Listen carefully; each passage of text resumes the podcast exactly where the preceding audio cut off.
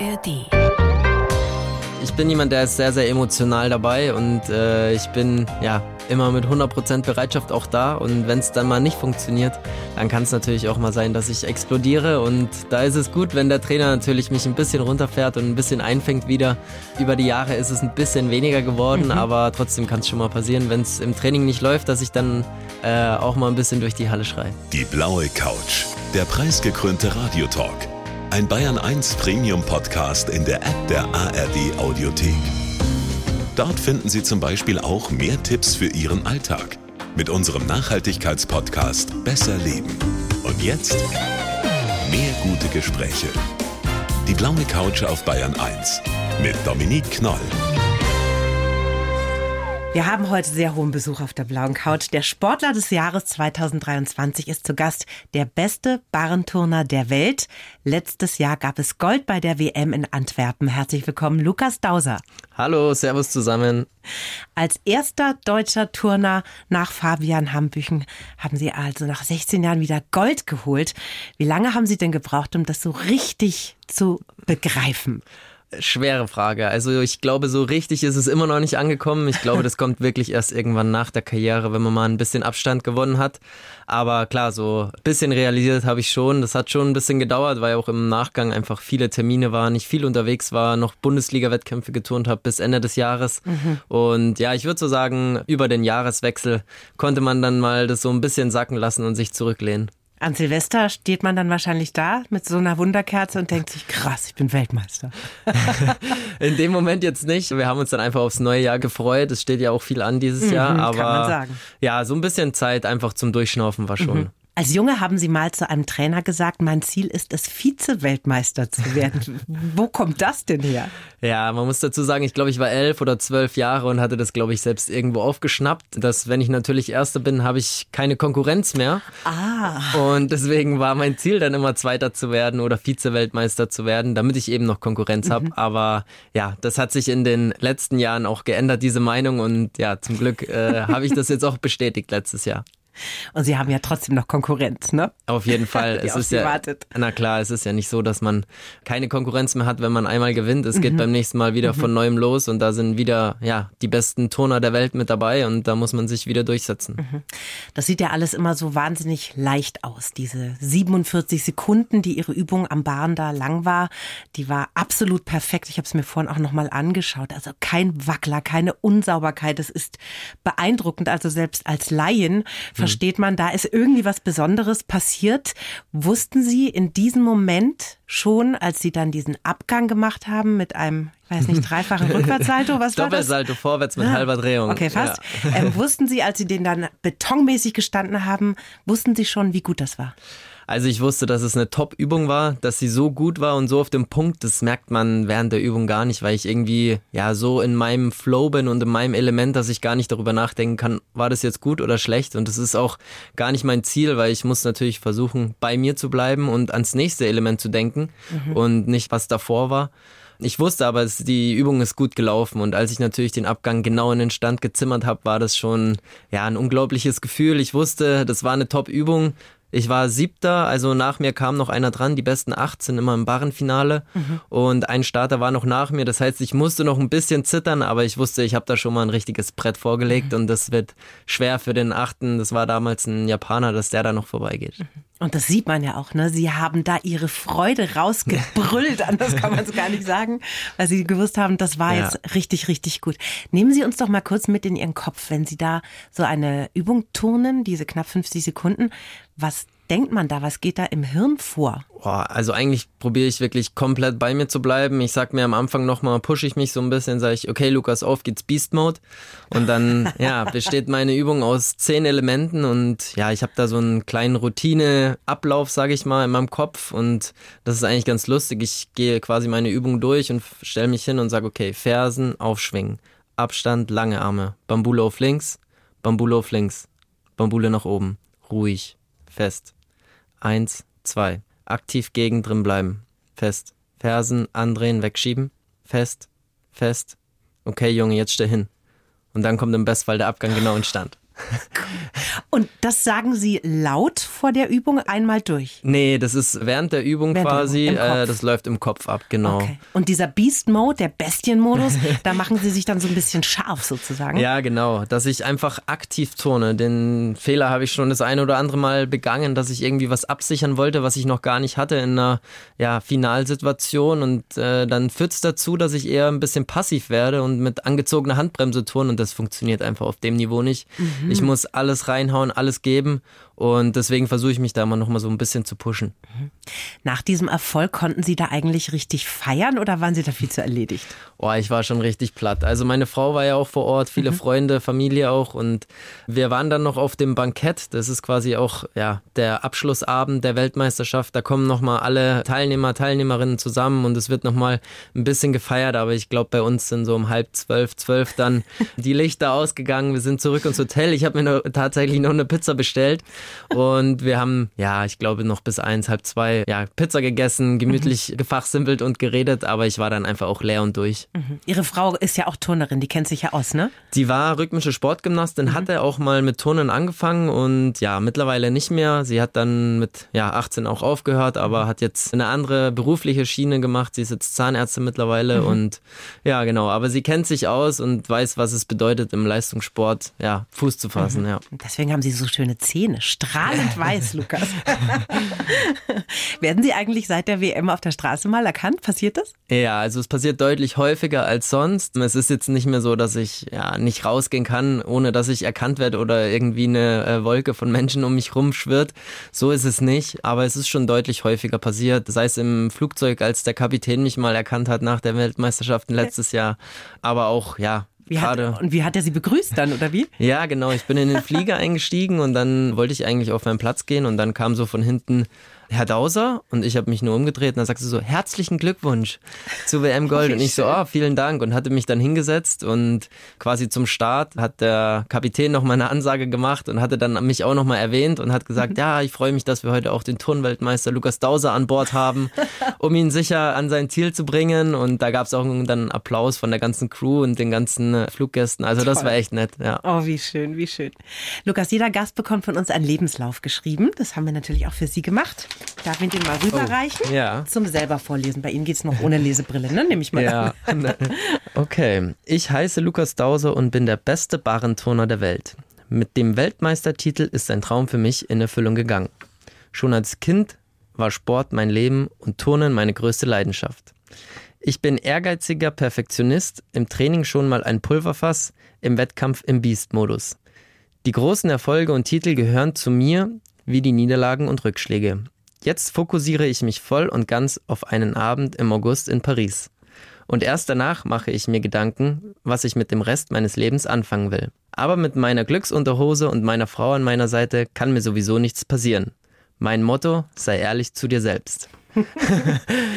auf den Punkt. Sehr schön. Ja. Können Sie damit leben? Auf jeden Fall. Also das ist auf den Punkt gebracht. Finde ich richtig gut. Ja. Also die Glücksunterhose, die klären wir natürlich nachher noch, weil da gibt's noch ein paar Rituale bei Ihnen. Das finde ich sehr witzig. Ja. Bis zum ehrgeizigen Perfektionisten war ja noch ein bisschen hin, als Sie 1993 in Ebersberg in Oberbayern zur Welt gekommen sind. Aufgewachsen sind Sie dann in Glonn mit zwei älteren Schwestern. Genau. Und die Kindheit war auch schon ganz schön sportlich bei euch, ne? Ja, auf jeden Fall. Also mein Papa ist staatlich geprüfter Skilehrer.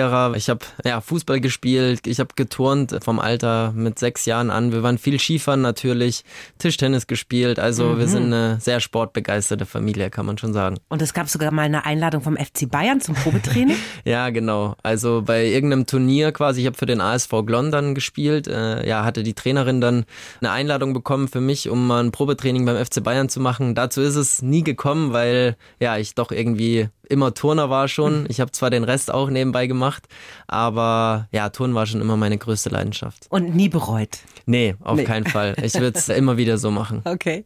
Und Ballett war tatsächlich auch mal eine Option. Das haben Ihre beiden älteren Schwestern gemacht, ne? Genau, also so bin ich auch ein bisschen zum Turnen gekommen. Meine Schwestern hatten Ballett gemacht und ich fand irgendwie diese Bewegung mit dem eigenen Körper ganz cool. Und meine Eltern hatten dann aber gesagt, ah ja, Ballett und Jungs, das passt nicht so 100 Prozent und haben mich deswegen in den Turnverein gesteckt.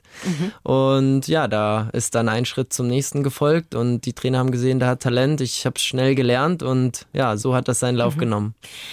Wenn man jetzt anfängt mit Turnen, Sie waren ein sportlicher Junge, aber irgendwann kommt ja der Moment, wo ein Trainer, eine Trainerin checkt, oh, da ist ein Irrsinnspotenzial in dem Jungen drin. Können Sie sich erinnern, wann das passiert ist? Ich glaube, es war so mit acht, neun Jahren und da, so früh schon. Genau, ah. also ich war quasi beim TSV Unterhaching und habe da im Vereinstraining noch geturnt und der Vereinstrainer hatte irgendwann gesagt, okay, du hast echt gutes Talent und viel Potenzial. Ich würde dich gern zweimal in der Woche zum Landestrainer nach München schicken. Mhm. Und ab dem Zeitpunkt habe ich dann ja drei, viermal in der Woche trainiert mit acht, neun Jahren und ja, mit zehn Jahren stand dann eigentlich eine große Entscheidung an, was passiert jetzt? Gehe ich auf ein Sportgymnasium und mache quasi mein Hobby zum Beruf, sage ich mal, mhm. oder gehe ich den normalen Weg, ein normales Gymnasium tun, vielleicht nur noch ein bisschen nebenher? Und ja, ich hatte mich dann damals entschieden und bin aufs Isar Sportgymnasium am Isartor gegangen und ab dem Zeitpunkt dann auch neunmal in der Woche trainiert. Das heißt schon dreimal vor der Schule auch. Ja. Und das ist alles in dieser Schule dann quasi, das Training nee, auch nicht. Nee, da müssen genau. Sie dann wieder woanders das waren, äh, ah. Ich saß am Tag dreieinhalb Stunden in der S-Bahn, also vormittags von Glonn aus zum Luise-Kieselbach-Platz, dann nach dem Training in die Schule zum Isertor, dann wieder zurück und abends wieder zurück nach Hause nach Glonn. Also da war jetzt nicht so viel Zeit für anderen Spaß, oder? In Ihrer Jugend? Nee, eigentlich nicht. Also oh. es bedeutet schon zu verzichten, aber mir ist relativ früh klar geworden, dass wenn man, ja, weiß ich nicht, nicht den Geburtstag oder die Party vielleicht nicht erlebt, dann erlebt man das auf jeden Fall später und mhm. wahrscheinlich noch viel intensiver. Und manchmal ist es auch so, glaube ich, wenn man Nein sagen kann, dann sagt man aber Ja zu seinen Zielen und äh, mhm. ja, das ist so, was ich für mich auch mitgenommen habe mhm. aus dieser Zeit. Und so haben Sie schon mit 16 gefühlt. Ja, also beeindruckend, Lukas. Wirklich. Ja. Ja, also ich war schon immer sehr reflektiert ja. und habe mir viele Gedanken gemacht, auch ja versucht eine Struktur irgendwie in meinem Leben zu haben, mhm. aber ich glaube, es war natürlich immer viel vorgegeben durch den äh, Alltag. Ich meine Trainingsschule, Training, da gab es dann nicht viel mhm. drumrum mhm. und ja, so hat man das dann irgendwie auch mitgenommen. Das heißt, so wilde Partys zu feiern und so weiter, das war einfach gar nicht so. Gab's schon. Äh, mhm. dann zum späteren Zeitpunkt, ich bin dann mit 18 Jahren nach dem Abitur, stand dann die nächstgrößere Entscheidung an, was mache ich denn jetzt? Mhm. Und äh, im Turnen, sage ich mal, ist ja schon irgendwie zwar eine olympische Sportart, aber irgendwie doch ein bisschen Randsport. Und mit 18 ist man noch nicht auf dem Niveau mit Sponsoren etc. Mhm. und muss gucken, was man macht. Ich bin dann in die Sportfördergruppe der Bundeswehr und nach Berlin gegangen und das war quasi so der zweitgroße mhm. Schritt und dieses erste halbe Jahr in Berlin, da muss ich natürlich ehrlich gestehen, weg von zu Hause, weg von den Eltern. In Berlin, hallo. War es nicht ganz ohne. Da hat das Training an der einen oder anderen Stelle ja. auch mal, habe ich da ein bisschen schleifen lassen, aber nichtsdestotrotz hat es irgendwann einen Klick gemacht und ich habe mich gefragt, warum bin ich hier eigentlich in Berlin? Mhm. Und ja, äh, habe dann zu meinen Tugenden auch wieder zurückgefunden mhm. und Gas gegeben in der Turnhalle. Aber ab und zu mal eine kleine Party gefeiert, das beruhigt mich jetzt auch ein bisschen. Dann eben äh, wurden Sie Sportsoldat. Vielleicht helfen Sie uns mal ein bisschen, wie sieht denn so ein Leben aus? Also, weil ich glaube, so eine Profikarriere ist ja ohne diese Art der Förderung ganz schwer in Deutschland. Ne? Genau, also es war 2011 quasi, habe ich mein Abitur gemacht und bin dann 2012 nach Berlin. Die Sportfördergruppe ist für mich eigentlich lebensnotwendig gewesen, weil meine Eltern hätten mir keine Wohnung oder ähnliches in Berlin finanzieren können. Mhm. Ich muss mir irgendwie meinen Lebensunterhalt finanzieren. Ich habe es ja gerade schon mal angesprochen mit Sponsoren, gerade in diesem jungen Alter ist es schwer und von dem her ist es wichtig, ein geregeltes Einkommen zu haben. Ich habe ab dem Zeitpunkt dann zehnmal in der Woche trainiert. Das heißt, ja, es sind so knapp unter 30 Trainingsstunden. Da kommen natürlich Physiotherapie dazu, regenerative Maßnahmen, mhm. Sauna etc. Also es gibt ganz viele Sachen. Es ist eine volle Woche und da kann man nebenbei nicht eine Ausbildung machen, studieren oder Geld verdienen. Mhm. Ich studiere zwar nebenbei, aber das ist wirklich noch ein bisschen weniger als Teilzeit, kann man sagen. Okay, also das läuft so neben ein Fernstudium machen Sie, ne? Genau, ich mhm. mache ein Fernstudium jetzt nebenher seit 2015 schon. Also mhm. es ist, mhm. wenn normale Leute das hören, die fassen sich an den Kopf, Regelstudienzeit Nein, Sie haben ja noch ein bisschen was anderes zu tun, ne? Vier Semester, aber wie gesagt, ich schaffe einfach im Semester ein bis zwei Module maximal. Ja. Äh, Gerade vor den großen Wettkämpfen ist dann auch ein Urlaubssemester immer drin und von dem her versuche ich mir ein zweites Standbein aufzubauen, weil ich selber gemerkt habe, es kann schnell vorbei sein, sowohl leistungsmäßig als auch aus gesundheitlichen Gründen. Mhm. Und da war für mich wichtig, ein zweites Standbein aufzubauen. Mittlerweile bin ich fast am Ende. Also ich schreibe hoffentlich nächstes Jahr, Anfang nächstes Jahr meine Bachelorarbeit mhm. und das ist auch ein Ziel natürlich Super. nebenher. Mhm. Dieser Gedanke, den Sie ja verfolgen, das sieht man auch auf Ihrem Instagram-Account, jeden Tag ein bisschen besser zu werden, noch mehr abzurufen, noch sich weiterzuentwickeln. Der ist ja sehr verwurzelt in Ihnen. Hatten Sie den schon als ganz junger Turner oder ist es auch mit der Karriere und mit den Jahren so in Ihnen erwachsen, sag ich mal? Klar hatte ich früher auch diese Vision immer von den Olympischen Spielen, gerade so in meinem ja, Jugendalter auch.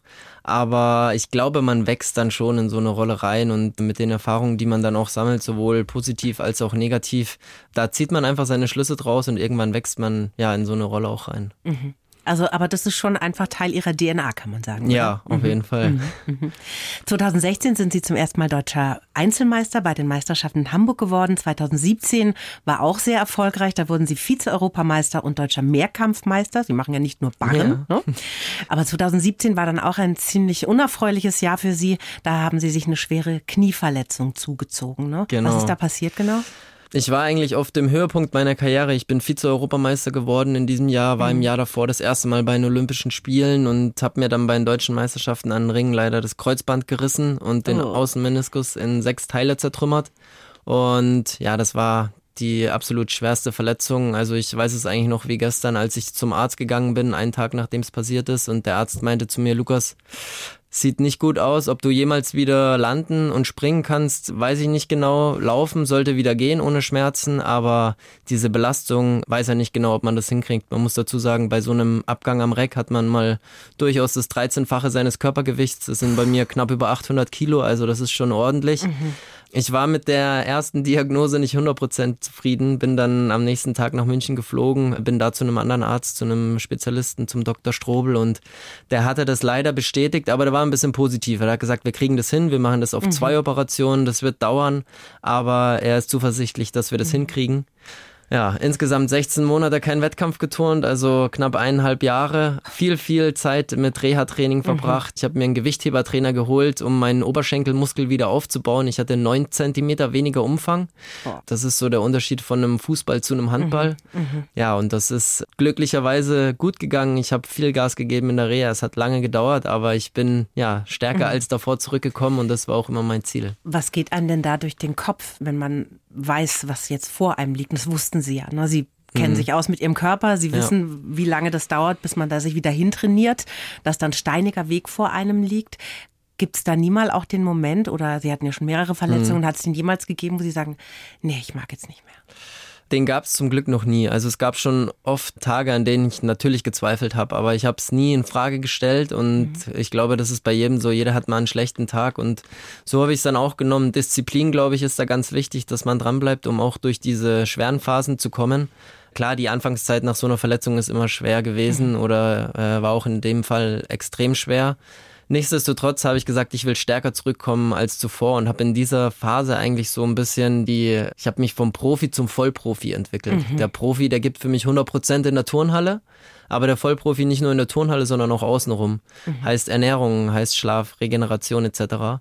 Und ich habe mir in dieser Phase viele Sachen angeeignet. Ich habe mit vielen neuen Leuten zusammengearbeitet. Ich habe überlegt, an welchen Stellschrauben kann ich noch drehen, mhm. um besser zu werden. Ich habe mir einen Mentaltrainer zu dem Zeitpunkt mhm. dann angefangen, mit dem zusammenzuarbeiten. Ich habe einen Ernährungsberater mit in mein Team geholt und ja, das hat mir dann im Nachgang auf jeden Fall extrem geholfen. Mhm. Mentaltrainer, das ist ja der Onkel, glaube genau. ich, von Fabian Hambüchen. Ja. Ne? Ja der Sie da betreut. Was genau macht er denn mit Ihnen für eine Arbeit? Muss man sich das vorstellen wie so eine Art Gesprächstherapie, wo Sie einmal in der Woche hingehen oder wie, wie läuft sowas ab? Also wir telefonieren regelmäßig vor den Wettkämpfen, natürlich häufig, fast täglich würde ich sagen, aber jetzt, wenn jetzt keine Wettkampfsaison gerade ist, dann eigentlich nur bei Bedarf, aber mhm ja, es ist schon, also wir, wir sprechen viel zusammen, wir wohnen leider relativ weit auseinander, darum sehen wir uns persönlich selten, aber wir machen das dann alles übers Handy, über mhm. FaceTime oder ja, eben normal Telefonie. Es geht eigentlich immer darum, wie fühle ich mich gerade, was stört mich so ein bisschen, wie ist meine mentale Verfassung, wie gehe ich meine Übungen auch im Kopf durch, dieses Visualisieren ist ganz, ganz wichtig bei uns. Mhm. Und ja, wie gehe ich den Wettkampf an? Und da ist es immer gut, glaube ich, wenn man erstens einen Außenstehenden hat, wenn man mal damit zu ihm kommt. Und er kann natürlich mit seiner Erfahrung mir extrem viele Tipps geben und äh, Hinweise, wie ich in gewissen Situationen auch umgehe, wenn's, ja, wenn ich mal extrem angespannt bin oder wenn ich mich eben auch mal pushen muss. Mhm. Der hat ja auch viel Erfahrung, ne? Ja, auf jeden Fall, gerade aus dem Turn. Und gerade so ein Mentaltrainer, das, also ich habe auch die Erfahrung mit anderen gemacht, äh, das muss einfach passen. Ähm, mhm. Da passt nicht jeder zu jedem und deswegen bin ich froh, dass ich da mit Bruno jemanden gefunden habe, mit dem ich da super klarkomme. Mhm. Was glauben Sie denn, wie groß ist denn der Anteil des Erfolges, was die mentale Stärke angeht, bei so einer Übung, wenn Sie da die 47 Sekunden am Bahn abliefern müssen, ja? Enorm. Schon, oder? Ja, ich mhm. glaube, man kann es gar nicht beschreiben, aber wenn jetzt so acht Leute, das sind die besten acht Turner in so einem Finale stehen, jeder mhm. kann seine Übung eigentlich, aber genau in diesem Moment das abzurufen, das ist halt die Kunst und da ist das Mentale schon ja enorm wichtig. Ja. Ich habe mir das auch gedacht, in einem Fußballspiel oder so, wenn da einer mal einen Pass vergeigt, dann hat er halt noch viele, viele Möglichkeiten, ja. das wieder gut zu machen. Ja. Aber ihr beim Turnen, ihr müsst einfach abliefern, ne? Ja, ja, das sage also das sage ich auch ab und zu. Gar nichts gegen Fußball, aber der kann natürlich in der zehnten Minute einen Elfmeter verschießen, aber in der neunzigsten das entscheidende Tor machen ist der und Held. Ist der Held, ja eben. Ja, und Ach. bei uns ist es halt ja ein bisschen anders. Also mhm. wenn du einmal natürlich verturnst oder unten stehst, da kannst du leider nicht nochmal von vorne anfangen. Mhm. Deswegen ist es ja mental extrem wichtig, dass man da voll auf der Höhe ist. Mhm. Die großen Erfolge kamen ja auch nach dem Wechsel im August 2020. Da sind Sie nach Halle gegangen, Halle an der Saale. Und da haben Sie einen Trainer, den Hubert Brülock. Spricht das richtig aus? Ja, genau, Sehr gut. richtig. Der Vater des Erfolgs, kann man das so ein bisschen sagen? ja, kann man so sagen. Also man muss schon sagen, dass er mir jetzt nochmal extrem viel gegeben hat in den letzten drei Jahren und mhm. dadurch ja auch viele, viele große Erfolge zustande gekommen sind und er mir da ja, bei uns passt es irgendwie wie die Faust aufs Auge. Ja. Ist das auch so eine Art Vaterfigur für Sie? Also der Trainer überhaupt, finde ich, ähm, gerade im jüngeren Alter ist irgendwie schon auch eine Vaterfigur. Man sieht den öfter als seine Eltern. Äh, mhm. das muss man sich vorstellen, wenn man sechs Stunden in der Turnhalle steht. Ja, so lange habe ich meine Eltern nicht gesehen am Tag von dem her hat er natürlich auch eine pädagogische Aufgabe und ja, deswegen ist es extrem wichtig, dass man da auf einer Wellenlänge ähm, schwebt. Mhm. Im Training sind Sie schon mal ein Pulverfass, haben wir in Ihren Lebenslauf geschrieben. Was passiert denn da in dem Lukas? Klar bin ich, ich bin jemand, der ist sehr, sehr emotional dabei und äh, ich bin, ja, immer mit 100% Bereitschaft auch da und wenn es dann mal nicht funktioniert, dann kann es natürlich auch mal sein, dass ich explodiere und da ist es gut, wenn der Trainer natürlich mich ein bisschen runterfährt und ein bisschen einfängt wieder. Über die Jahre ist es ein bisschen weniger geworden, mhm. aber trotzdem kann es schon mal passieren, wenn es im Training nicht läuft, dass ich dann ja äh, auch mal ein bisschen durch die Halle schrei. Mhm. Und diese Wut, die kommt natürlich von Ihrem Anspruch, perfekt zu sein in dem, was Sie tun. Haben Sie denn eine Idee, wo das herkommt, dieser Wunsch, perfekt zu turnen, perfekt abzuliefern? Ja, also es ist natürlich unsere Sportart äh, so ein bisschen geschuldet. Es geht um Perfektion, es geht darum, ähm, sich nichts abziehen zu lassen, die Kampfrichter zu beeindrucken. Es soll mhm. leicht aussehen und äh, man darf die Füße nicht krumm haben. Der Abgang muss perfekt im Stand landen. Und so hat sich das über die Jahre irgendwie dann auch in meinen Kopf eingebrannt. Und ja, von dem her äh, glaube ich, dass es über die Sportart auch kommt. Ja. Ist das denn auch was, was Sie mit in Ihr, sag ich mal, normales Leben nehmen? Also sind Sie sehr perfekt im Bad putzen und im Kochen und leider, und so? also ersteres leider nicht. Ähm, aber ja, es gibt schon so ein paar Situationen. Also bei mir ist es schon aufgeräumt. Ich würde jetzt nie meine Wäsche irgendwie einfach nur ins Bad pfeffern. Das muss schon äh, dann in der Wäschetruhe landen. Also so sowas schon, äh, wie ich auch die Wäsche aufhänge oder ähnliches. ist mir jetzt, was mir so gerade spontan mhm. einfällt. Mhm. Also so ein bisschen nehme ich es schon mit in den Alltag, aber nicht so extrem. Und ich glaube, das ist auch gut, weil sonst würde man sich, glaube ich, komplett verrückt machen. Das glaube ich auch. Ab und zu mal einen kleinen Wäscheberg erzeugen in der Wohnung tut wahrscheinlich ganz gut. Ihr nächstes großes Ziel ist dieses Jahr natürlich Olympiagold in Paris. Die Spiele starten am 26. Juli, am 5. August dann das Bahnfinale in Paris. Wie sieht Ihr Leben denn jetzt bis dahin aus? Müssen Sie jetzt jeden Tag trainieren ja, ja, also auch nicht anders als sonst. Ich das machen Sie eh Tag. immer. Ja, das mache ich eigentlich eh immer. Also wir haben so, würde ich sagen, drei Wochen im Jahr Pause, meistens eine im Sommer und vielleicht zwei irgendwie im Winter. Und sonst sind wir natürlich voll im Training. Äh, es gibt natürlich verschiedene Phasen und bei mir ist jetzt gerade so die Vorbereitungsphase. Mhm. Meine Wettkampfsaison, die beginnt im April mhm. mit den Europameisterschaften in Italien, in Rimini. Und ja, dann geht's äh, schnurstracks Richtung Olympische Spiele los. Im Juni sind noch äh, die deutschen Meisterschaften und die zweite Olympia-Qualifikation. Mhm. Und ja, dann äh, am 26. Juli die Eröffnungsfeier und dann geht's rund. Mhm, mh. Ihr größter Konkurrent am Barren der Chinese, ich versuch's mal auszusprechen, Qingyuan? Yin Xuang. Na fast. Hat bei der WM letztes Jahr ja gefehlt, weil er bei den Asienspielen an genau. den Start gegangen ist. Bei den Olympischen Spielen in Paris wird er jetzt wieder dabei sein. Ist das so eine Art Showdown dann zwischen euch beiden? Ja, kann man schon sagen. Er ist natürlich der Weltmeister von 2022, ich jetzt von 2023. Es gibt aber ja noch eine Handvoll äh, andere sehr, sehr gute Turner, die auf diesem Niveau turnen können. Und mhm. ich versuche gar nicht in dieses Konkurrenzdenken so reinzugehen, sondern ich versuche meine beste Übung zu turnen, meine beste Leistung zu bringen. Und wenn ich das schaffe, dann bin ich erstens zufrieden mit mir selbst und ich weiß, dann ist immer alles möglich. Es gibt da ja in so einer Übung verschiedene Elemente mit verschiedenen Schwierigkeitsgraden. Entwickeln Sie die eigentlich immer weiter, dass Sie sagen, so, damit ich jetzt in Paris mhm. hier wirklich ganz vorne bin und Gold hole, muss ich da schon noch ein paar Schwierigkeitsgrade einbauen? Ja, also ein paar nicht, aber es ist dann, ja, sind kleine Nuancen. Mhm. Also es ist so, dass ich jetzt noch ein Element versuche reinzubekommen in den nächsten Monaten bis zu den Olympischen Spielen. Das ist ein Oberarm Diamidov mit eineinhalb Drehungen. Ach der, ja, ja. Das ist jetzt äh, nicht ganz einfach zu verstehen für die Zuschauer oder Zuhörer. Kann man den kurz beschreiben oder ist das zu kompliziert fürs Radio? Ähm, ich glaube, es ist ein bisschen kompliziert. Also okay. es, ist ein, es ist ein Aufschwingen aus den Oberarmen mhm. und man macht eineinhalb Drehungen über einen Arm. Mhm. Ja, ihr könnt ja mal auf meinem Instagram vorbeischauen, da, da seht ihr, wie es so ungefähr okay. aussehen sollte. Das würde mir nochmal 0,3 im Ausgangswert bringen und mhm. das wäre dann schon ja mit dem Chinesen zusammen die schwierigste Barrenübung und ich bin jemand, der sehr, sehr äh, auf Perfektion turnt und mhm. sehr schön turnen kann, mhm. so dass die Kampfrichter hoffentlich wenig abziehen und diese Kombination versuche ich natürlich bestmöglich zu nutzen, äh, um dann letztendlich auch eine, ja, ein gutes Ergebnis auch abzuliefern. Wissen Sie denn eigentlich, was er turnt? Also gibt es sowas wie Turnspionage oder sowas? Theoretisch gibt es sowas über Instagram, klar, wenn man ihm ah. folgt. Also wir folgen uns gegenseitig auch. er, er, sieht natürlich auch meine Sachen. Da muss man natürlich auch ein bisschen gerade vor den Wettkämpfen ein bisschen taktisch äh, agieren. Aber ich sag immer, äh, ich gebe volle Lotte und ich gebe alles und das äh, kann er auch ruhig sehen. Also ich versuche da eigentlich nichts geheim zu halten. Mhm, mh.